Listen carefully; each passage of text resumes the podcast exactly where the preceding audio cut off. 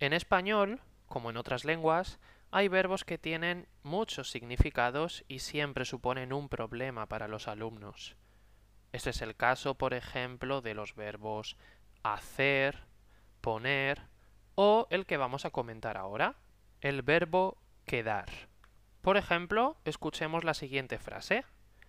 Los sábados me gusta quedar con mis amigos. Quedar con mis amigos significa verles, tener un encuentro con ellos, reunirme con ellos. Eso expresa quedar con una persona. Pero escuchemos ahora otra frase.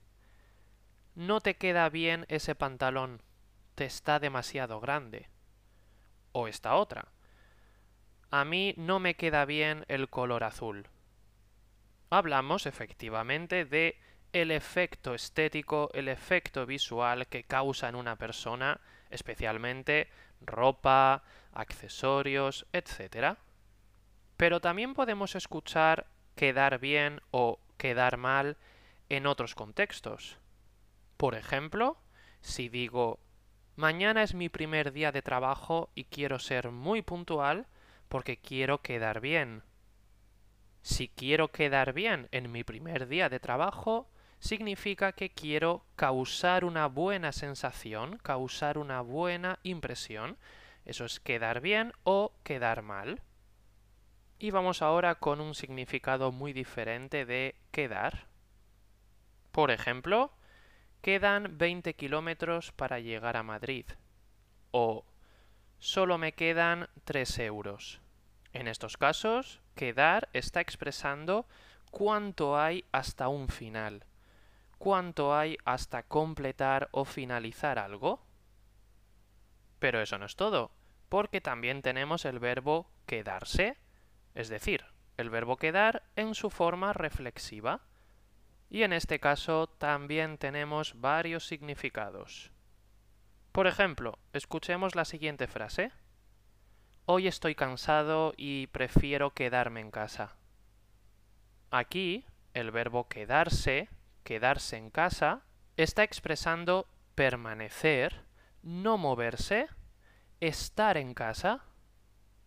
¿Y qué crees que expresa quedarse en la siguiente frase? Cuando escuché la noticia del accidente, me quedé muy preocupado.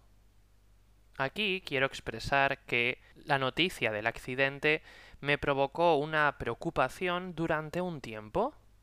Es decir, una de las funciones del verbo quedarse es expresar el estado involuntario que nos provoca una situación o algo externo. Y vamos ya al último ejemplo que vamos a comentar. Imaginemos que estoy con un amigo o amiga en una tienda y tenemos una camiseta roja y otra azul. Y entonces yo digo, Puedes quedarte tú con la roja si quieres. A mí no me importa. Estoy expresando que tú puedes tener la camiseta roja.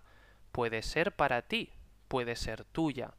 Tú puedes tener la posesión de la camiseta.